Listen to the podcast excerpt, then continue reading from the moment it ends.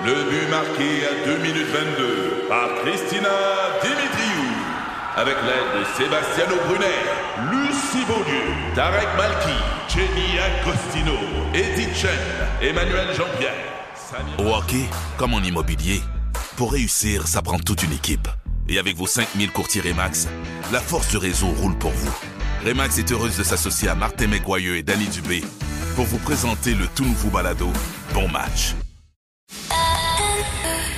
C'est 23. Vous aimez les voitures?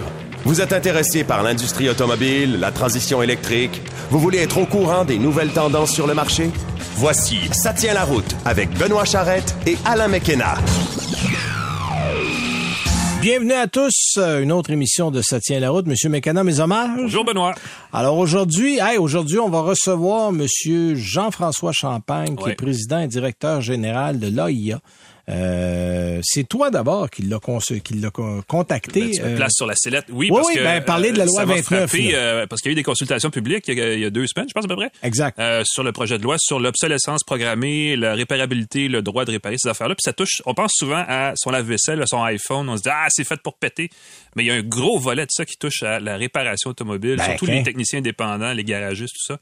Et euh, c'est vraiment, c'est c'est un sujet important. Ça va être le fun d'en parler avec M. Champagne dans Ça va être absolument intéressant. Euh, en essai routier, tu nous présentes quoi aujourd'hui, toi? Euh, je fais dans le chic et haut de gamme. Je suis dans un Mercedes-Benz EQE, l'équivalent électrique, électrique de la classe E.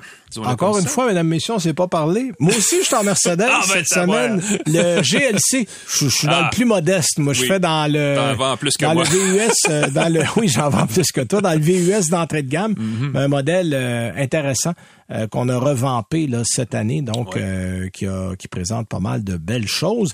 Évidemment, ben on commence avec nos nouvelles. Qu'est-ce que tu as pour nous cette semaine? Parler un petit peu de Mini pour partir ça en force. Mini a profité du salon de l'auto de Munich là, au début de septembre pour dévoiler la version redessinée du plus gros modèle de sa gamme et, et on s'entend que c'est pas nécessairement un énorme véhicule, mais on parle du Countryman.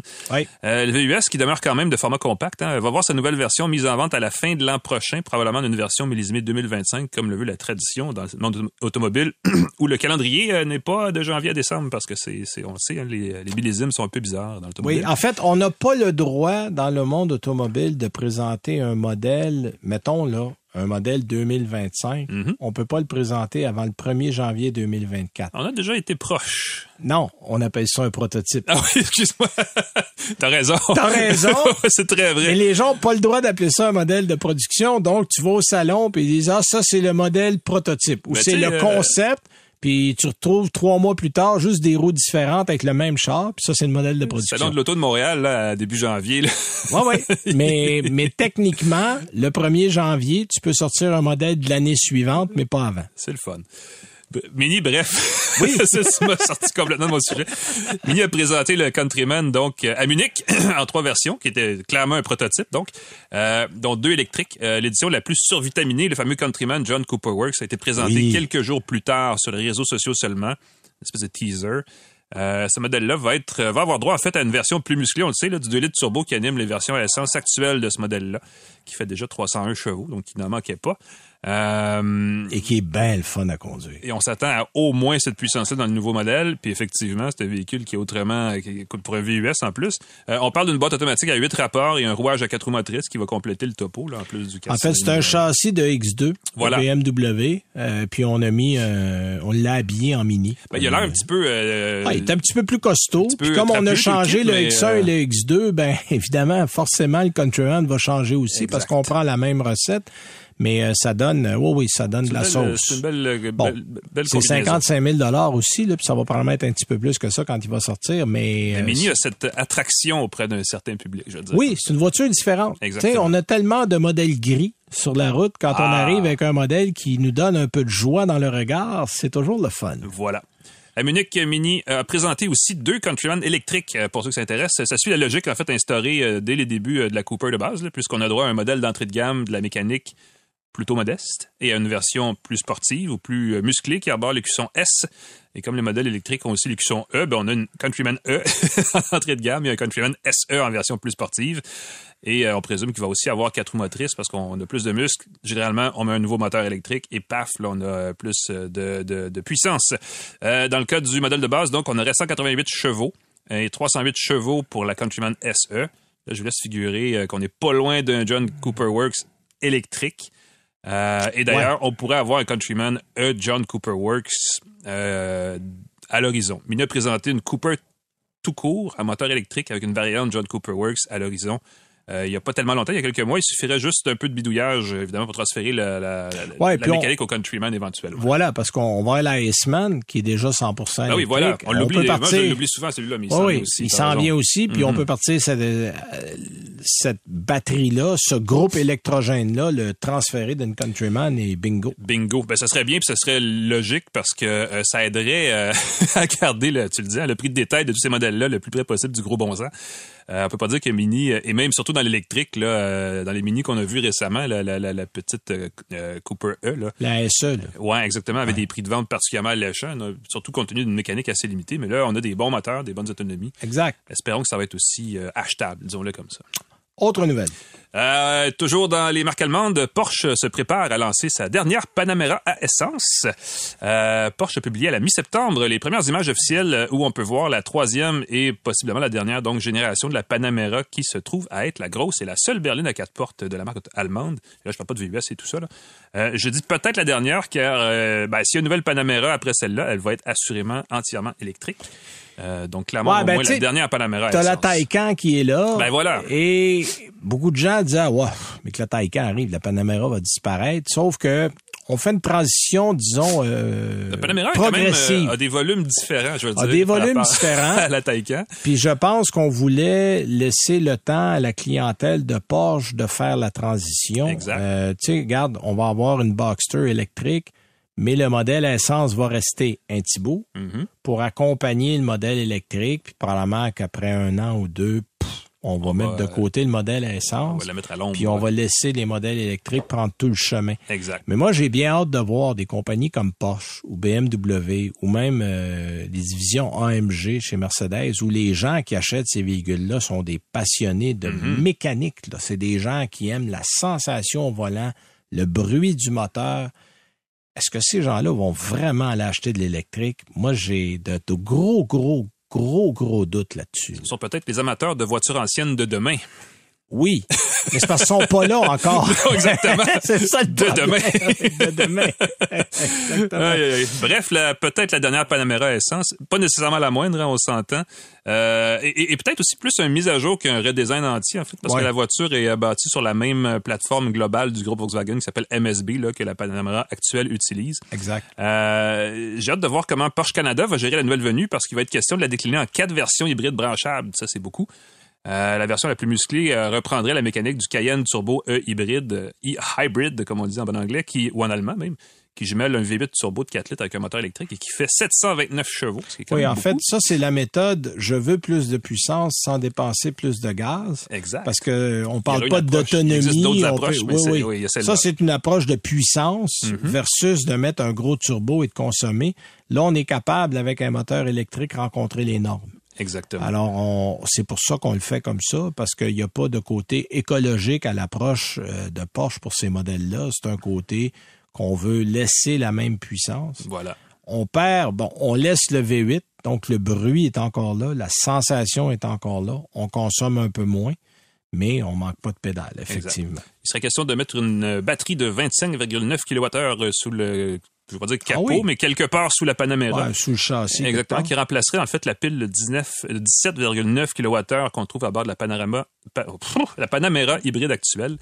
Euh, son autonomie pourrait passer donc de 25 à 30 km/h à peu près, euh, comme on l'a actuellement, là, peu plus pas- que 40 c'est pas km. beaucoup, ça.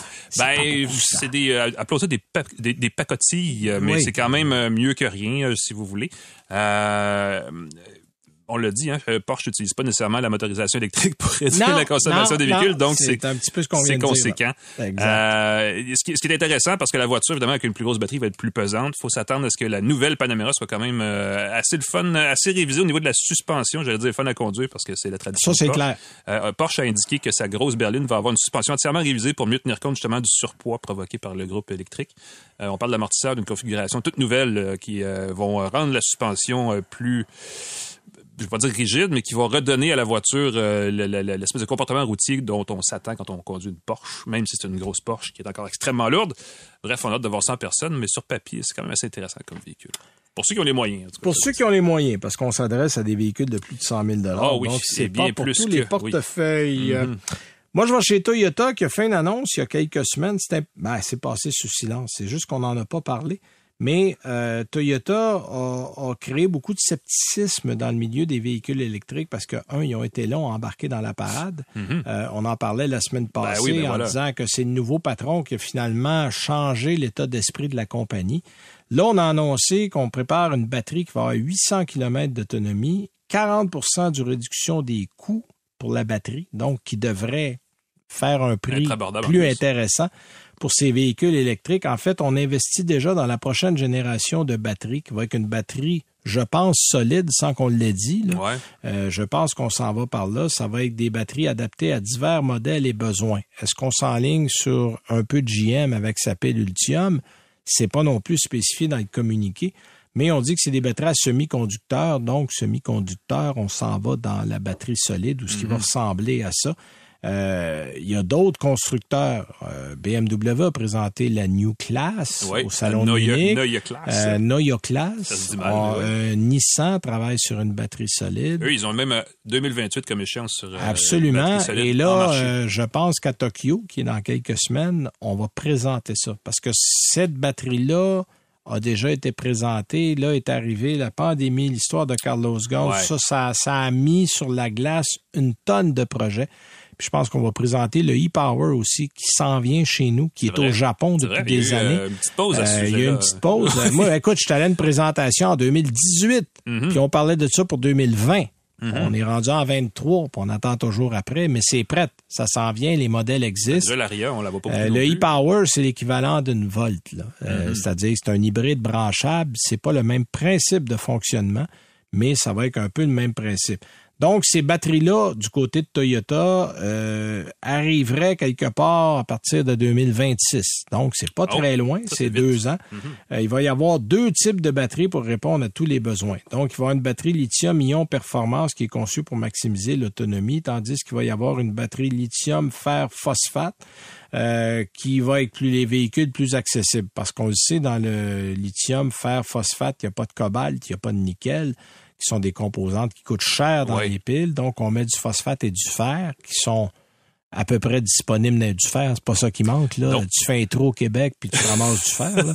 Euh, donc, il y en a un peu partout.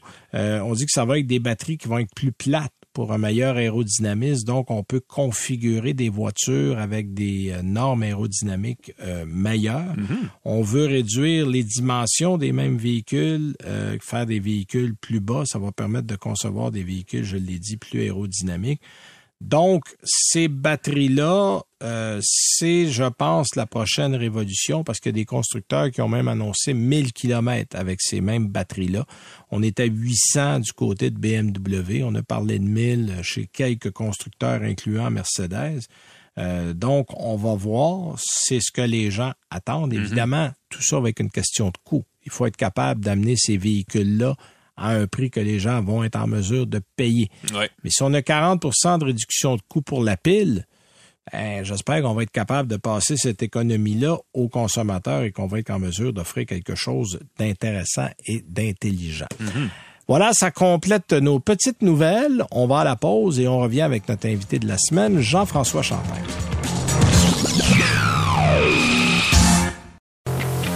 Vous écoutez Ça tient la route avec Benoît Charrette et Alain McKenna.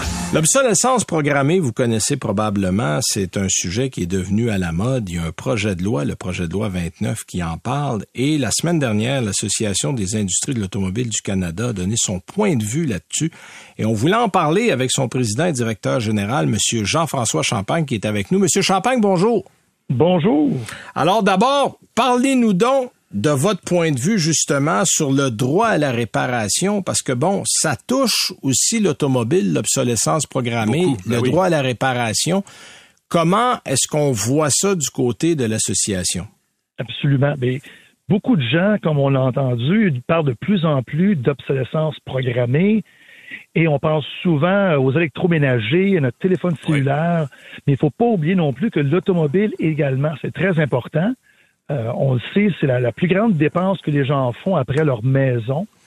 Et on a parfois l'impression que les gens n'ont pas réalisé. La voiture change beaucoup. C'est de plus en plus un ordinateur sur roue. Oui, c'est vrai. Et donc, pour assurer que dans le futur, on est capable de faire faire l'entretien, la réparation de ce véhicule-là avec euh, notre, notre, atelier de, de, choix, ben, il faut s'assurer qu'il y ait des réglementations en place. Puis c'est ça, en fait, qui est euh, le projet de loi 29 sur l'obsolescence programmée, la réparabilité des biens. Mm-hmm. Et on dit, ben bravo, le projet de loi non seulement parle des électroménagers, des téléphones cellulaires, mais aussi des automobiles.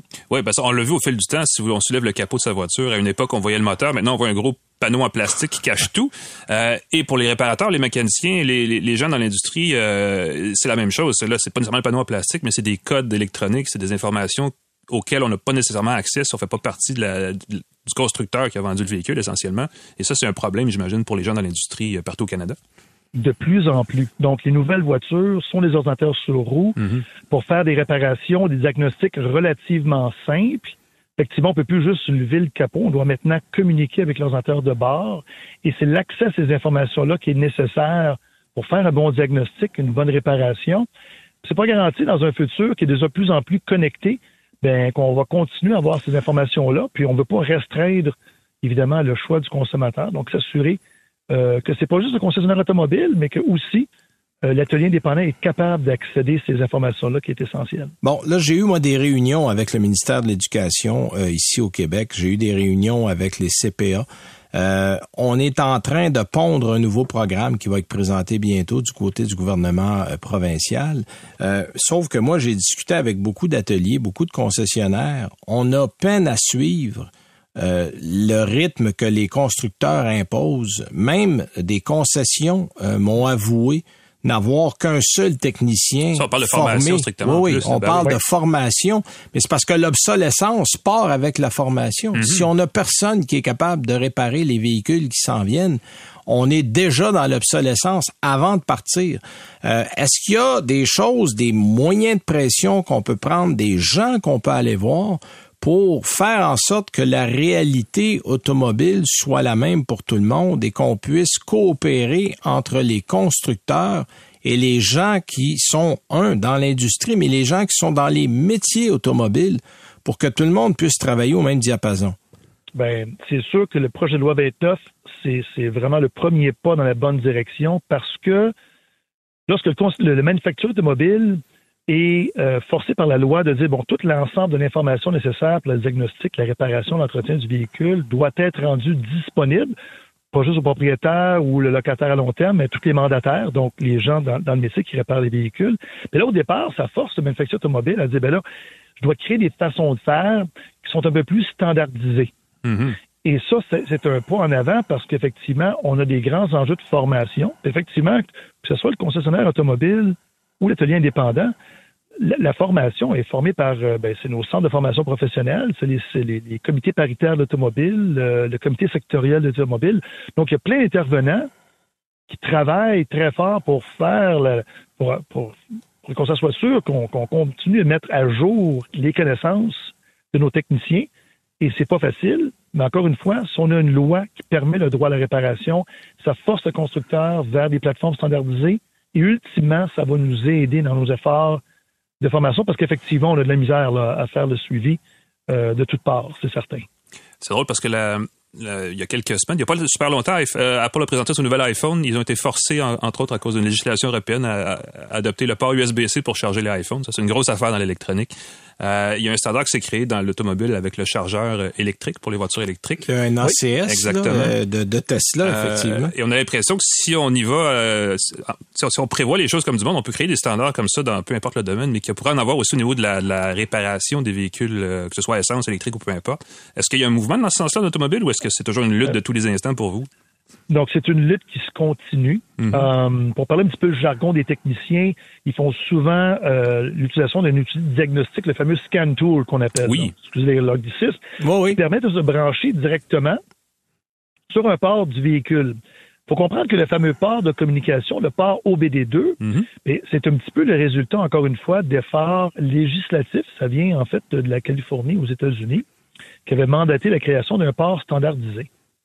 Et grâce à ça, et euh, avec certains euh, euh, batteurs qu'on a gagnés dans le passé, ben, on est encore capable d'avoir un outil de diagnostic qui est standardisé, c'est-à-dire un outil qui me permet de faire un diagnostic sur diverses sortes de véhicules.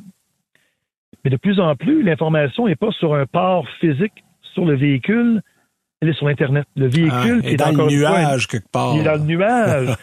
Et donc, comment qu'on s'assure que l'outil de diagnostic standardisé permet d'accéder directement à ces informations-là d'une façon standardisée? Sinon, ben, chaque véhicule va se retrouver, ou chaque type de véhicule se retrouve avec son propre outil, des coûts supplémentaires, euh, de l'information supplémentaire, de la formation supplémentaire, de la confusion supplémentaire et des coûts finalement euh, au final, pour le consommateur. Vous touchez un point important, Monsieur Champagne, euh, la standardisation, parce que je parlais moi des ateliers mécaniques qui me disent, moi je, je me spécialise pour quelques marques, mais je ne peux pas être en mesure de suivre toutes les marques parce que mhm. donc les coûts reliés à ça sont astronomiques.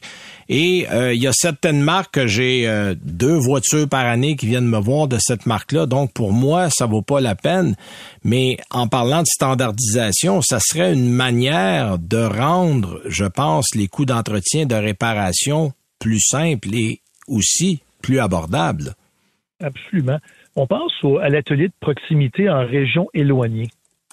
Vous avez un véhicule qui a une crevaison, puis on va prendre un code type, là, on avance dans le temps, un TPMS, le fameux détecteur oh de la pression mm-hmm. des pneus. Donc, j'ai une, une, crevaison, et tout à coup, je me retrouve avec un véhicule qui a besoin d'avoir un diagnostic ou une reprogrammation. Le véhicule ne repart pas parce que... Euh, donc, si j'ai... Je ne vais peut-être pas faire tout l'entretien et la réparation de toutes les sortes de véhicules, mais au moins mon outil de diagnostic standardisé devrait me permettre de faire une réparation simple pour donner un service de proximité à nos régions éloignées. Euh, on a besoin de ça.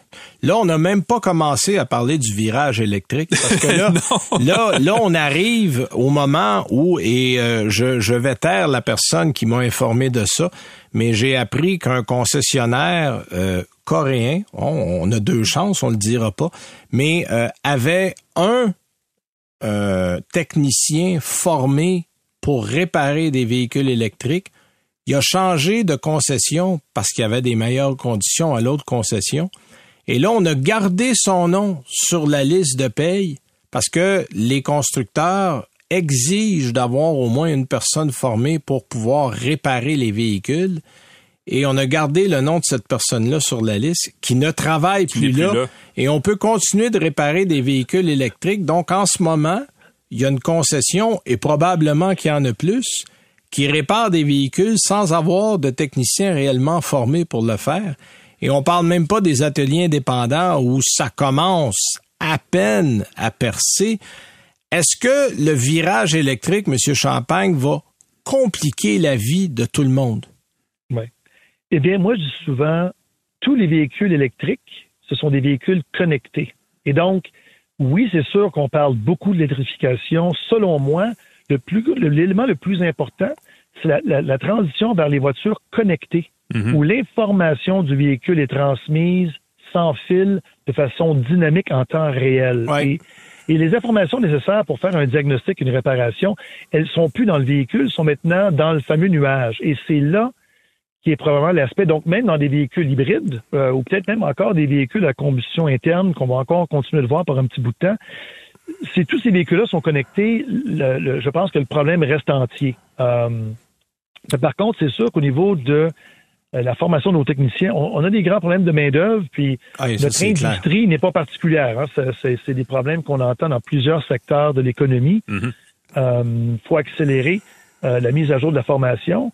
Donc, quelles sont les façons de s'assurer qu'on ne se retrouve pas pris dans des circonstances où on n'a pas de gens qualifiés? Ben, deux choses. Il faut, faire l'attraction au niveau de la main-d'œuvre, faire la formation standardisée parce que les véhicules sont bâtis sur certaines parties ou des, plateformes standardisées. Hmm. On revient encore une fois, loi 29, droit à la réparation, s'assurer que nos concessionnaires, ou excusez, nos manufactures automobiles fabrique des voitures qui permettent un accès direct pour l'information d'une façon standardisée. C'est ça que ça prend. Est-ce que dans la loi 29, il y a un volet qui touche justement l'accès aux données, euh, ces données-là qui sont en nuages, qui sont souvent dans des nuages propriétaires, c'est-à-dire qui appartiennent aux constructeurs qui sont inaccessibles de l'extérieur?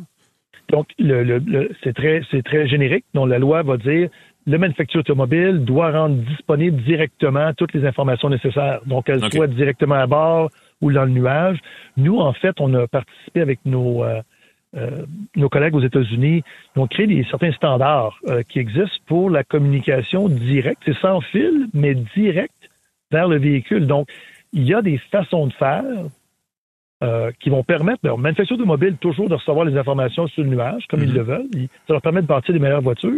Mais nous, au niveau du diagnostic, de le faire directement, de façon sans fil sur le véhicule. Donc, il y a- il y a des façons de faire standardisées qui vont pouvoir le faire et on espère que la loi 29 va, va faire des pas en avant euh, Ouais. vers l'implémentation de ces, ces façons de faire-là. La meilleure solution serait comme euh, le fameux portefeuille numérique, c'est-à-dire que le, le propriétaire du véhicule ait ses données dans ses mains et les donne à qui il veut pour faire réparer son véhicule. Mais bonne chance pour se rendre jusqu'à Oui, là. ça c'est dans un monde idéal. Oui. Puis en terminant, Monsieur Champagne, un mot sur la formation. Euh, Qu'est-ce qu'on va faire pour améliorer la formation, pour ramener une formation vers des véhicules électriques, ce qui se fait pas ou peu en ce moment? Euh, Est-ce qu'il y a quelque chose de prévu de votre côté de mettre un peu de pression au sein des gouvernements provinciaux et fédéraux, de rendre le, je dirais la profession ou le métier, euh, les métiers automobiles plus excitants? Ben, on, le fait constamment à travers toutes les instances, oui. Mais je vous dirais par contre, au Québec, on est en avance. On a l'impression d'être en arrière, mais on est un petit peu en avance parce que justement, le gouvernement du Québec quand même fait des bons investissements, travaille avec les comités paritaires, travaille avec les comités sectoriels automobiles, euh, a établi de nouveaux programmes au niveau de la formation euh, sur les véhicules électriques. Ces programmes-là, d'ailleurs, sont présentement exportés hors Québec, où on voit qu'il y a des gros manquements à l'extérieur euh, de la province. Donc, euh, moi, je suis pas mal euh, content de voir là, le- les efforts qui sont faits au Québec. Et moi, je suis assez confiant qu'on va être capable de faire un peu de rattrapage. Écoute, il faut faire l'attraction de main-d'œuvre, il faut continuer à, à s'assurer que on forme aussi nos gens qui sont déjà chez nous. Mhm. Euh, ça va continuer d'être un enjeu, mais je suis quand même très confiant euh, vu les efforts qui sont faits au Québec présentement. Bon, ben merci beaucoup pour votre temps, Monsieur Champagne. Euh, je pense qu'on a un peu éclairé les gens euh, et on va suivre. C'est un dossier qu'on suit évidemment. Moi, j'ai des rencontres cet automne avec le ministère de l'Éducation. On va faire un suivi au niveau de l'émission. Euh, merci beaucoup pour votre présence. Alors, c'était Monsieur Jean-François Champagne qui est président et directeur général de l'AIA. Merci. Merci. On va à la pause et on revient avec euh, nos essais routiers.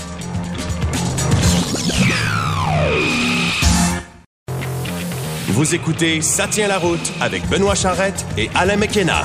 Et c'est euh, deux essais Mercedes, pas un, mais deux. Ouais, c'est c'est un hasard, on sait pas. Ben oui. sortez vos portefeuilles, oui, effectivement.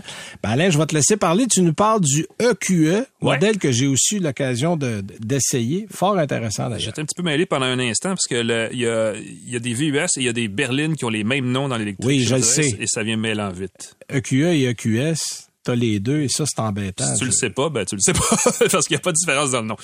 Cela dit, la bonne nouvelle à travers tout ça, c'est que, et c'est peut-être à la surprise de bien des gens, Mercedes-Benz semble avoir pris un peu d'avance sur ses rivaux dans son virage électrique.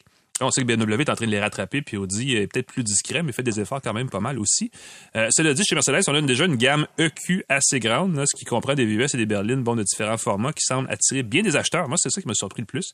Euh, et j'ai testé la berline EQE pendant une semaine et j'ai été surpris du nombre de personnes qui m'ont apostrophé pour me dire qu'ils en avaient commandé une ou qui pensaient en acheter une. Euh, donc oui, c'est une voiture qui coûte cher quand même, mais il y a une demande et il y a une clientèle pour ça. Ce qui m'a un peu pris de, de court, en fait, euh, parce qu'on parle d'une voiture qui coûte entre 85 000 et 125 000 Oui, oui, oui, c'est c'est loin d'être donné. Là. et qui est donc dans une catégorie assez exclusive. Euh, mais aussi, euh, pour une voiture qui est signée Mercedes-Benz, euh, à mon avis, ce qui m'étonne, une autre partie qui m'étonne et que, que la réaction des gens m'a encore plus étonné, c'est que c'est une voiture qui respecte, à mon avis, très peu une tradition de design que si j'étais un, un- si j'étais un ingénieur automobile là, qui demeure dans la région de Stuttgart, j'aurais tendance à respecter un peu plus, mettons ça comme ça. Euh, Ben, en fait, ce que j'admire de cette approche-là, c'est que Mercedes a été capable de différencier ah oui, de manière Mhm. euh, convaincante ces modèles à essence de ces modèles électriques. Mhm. Parce qu'il y a des compagnies, tu sais, genre Genesis. C'est exactement le même modèle. Un est à essence, l'autre est dissimule chez électrique. Genesis, exactement. Mais c'est ça. Chez Mhm. Genesis, on ne veut pas changer, genre, les habitudes des, des L'expérience propriétaires. client ou peu importe, ouais.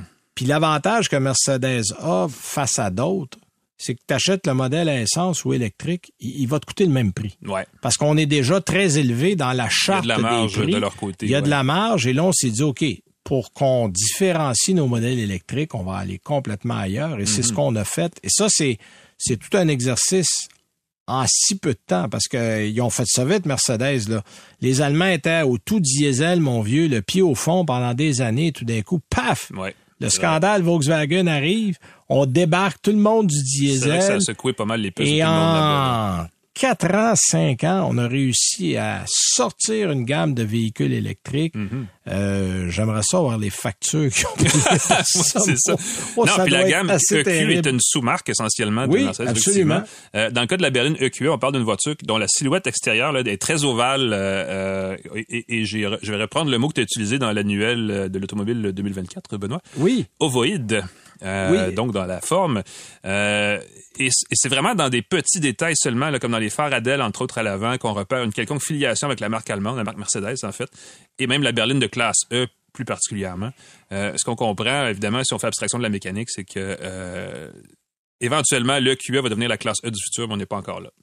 Non, mais, ça. mais on amène les gens vers ça. Exactement. Euh, tu sais, au point de vue instrumentation, au point de vue aide électronique à la conduite, au point, on, on a, on a gardé un environnement que les gens connaissent en ajoutant de la technologie. Puis Mercedes a toujours été un, un pourvoyeur euh, extraordinaire de de technologie. absolument. Euh, et on va amener les gens tranquillement parce que, écoute, moi j'ai essayé à deux semaines d'intervalle une classe S Mhm. À essence et la EQS Ouais. électrique. Franchement, euh, tu t'es très bien isolé dans une classe S à essence. T'as, t'as- t'as pas, j'ai pas senti un si grand changement. Oui, dans la présentation, tout ça, mais au niveau de la conduite, les deux sont vraiment à un niveau très élevé. Mhm. Je pense que la différence de prix entre les deux est de l'ordre de 3000 dollars. non, C'est, c'est, c'est pas grand, tu sais, rendu à 150 quelques mille. Ah, ben c'est Il y a ça. personne qui s'arrête pour 3000 pièces rendu là. Euh, Il y a un truc qui fait que vous pouvez pas ne pas savoir que c'était Mercedes-Benz, les EQ, c'est qu'il y a un très très gros logo Mercedes, Oui, la ça. fameuse étoile à trois pointes là, en Tu peux plein pas le milieu. rater. Je pense même qu'il est illuminé le soir, c'est- c'est c'est impossible à rater. Euh, à bord, hein, on parle beaucoup d'innovation. C'est- On est loin d'une voiture conservatrice dans le cas de l'EQE. Là, on parle d'un tableau de bord qui est en fait essentiellement un énorme panneau tactile avec trois écrans intégrés. Euh, les bus de ventilation pourraient aussi euh, avoir été empruntés au USS Enterprise du Captain Kirk là, dans Star Trek, tellement que c'est comme un autre niveau. Euh, Bon, évidemment, il y a beaucoup d'innovations. Il y a aussi une espèce de bande lumineuse Adèle qui fait le tour de l'habitacle, le- le- la ceinture de, de caisse, là, dont la Tu couleur peux changer de couleur. Exactement. Oui. La couleur peut être personnalisée par, le conducteur, par les gens à bord, mais il y a aussi euh, une utilité. La bande lumineuse, quand on conduit, est utilisée par le véhicule pour nous alerter d'un éventuel danger. Si euh, tu changes de voie et tu ne mets pas ton clignotant et qu'il y a une voiture d'angle mort, la partie à gauche de la bande lumineuse va clignoter rouge. Et il va y avoir évidemment tout le reste, les, les- sensations visuelles, le sonore et haptiques qui s'ajoutent à ça. C'est pas mal cool, mais c'est assez dépaysant au début. Ben, c'est, déroutant, là. Ben voilà, oui. exactement. Cela dit, évidemment, aucun reproche à faire. Ça ajoute à l'expérience de conduite qui est impeccable. Euh, C'est une voiture très douce, très silencieuse, très puissante. On a 402 chevaux et 600 633 livres-pieds.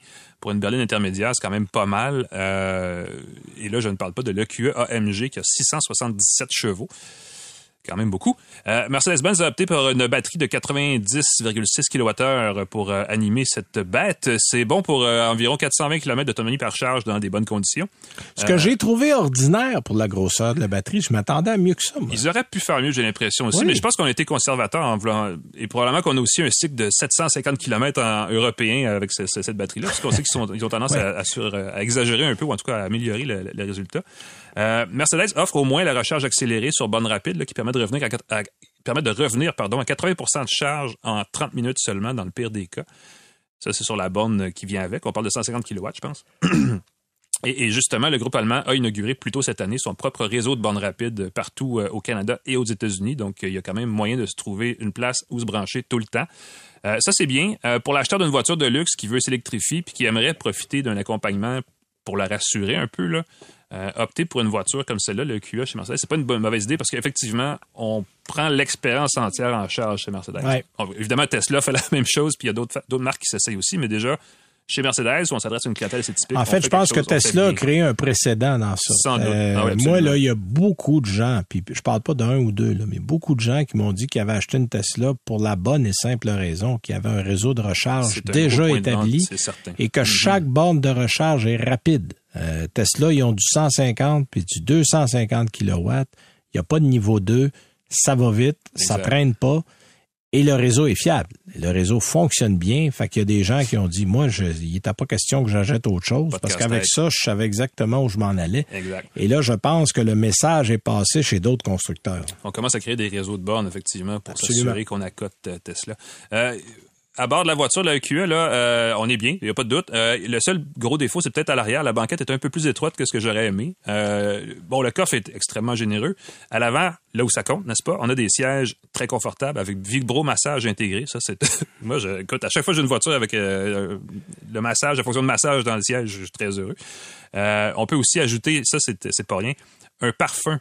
Euh, au Ah oui, système oui, de climatisation. Il y a Ah des ben petites attends. bouteilles qu'on met dans le coffre à gants qui T'as s'assurent des- que ça sent toujours bon Tu as dans la des voiture. humeurs dans la voiture. Oui, c'est vrai, c'est ça. ça. Ça, Oui, ça fait t'as partie des- d'une ambiance, d'une atmosphère euh, basée sur l'humeur de la voiture. Je sais Oui. pas trop. Puis euh, la, la- la lumière va changer. La... Oui, oui, j'ai. C'est comme aller Bon. dans un spa, mais quand on conduit, Mettez-le avant de partir.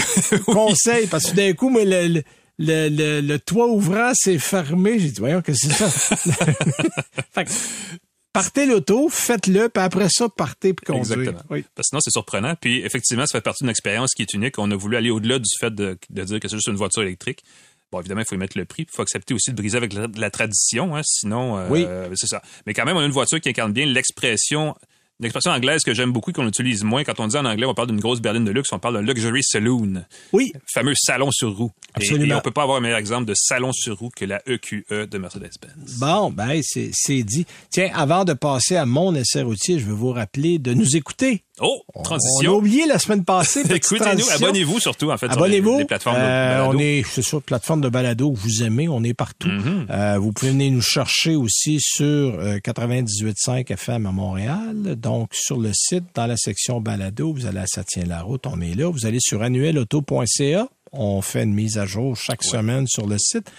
C'est moi qui fais ça. Alors, euh, Ah, quand, on reçoit, quand on reçoit ça, on envoie en ligne, les gens peuvent l'écouter. Mm-hmm.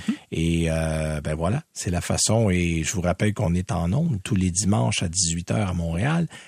Et ailleurs sur le réseau, là, euh, j'ai pas les heures de tout le monde, mais je, je vais le demander à un moment donné. On fait, on comme dans l'avion à un moment donné, oui, si vous êtes de... Ah oui, on pourrait sortir la On liste. pourrait sortir la liste. Ah je oui. le demanderai. Les gens qui nous écoutent pourront l'écouter dans leur coin.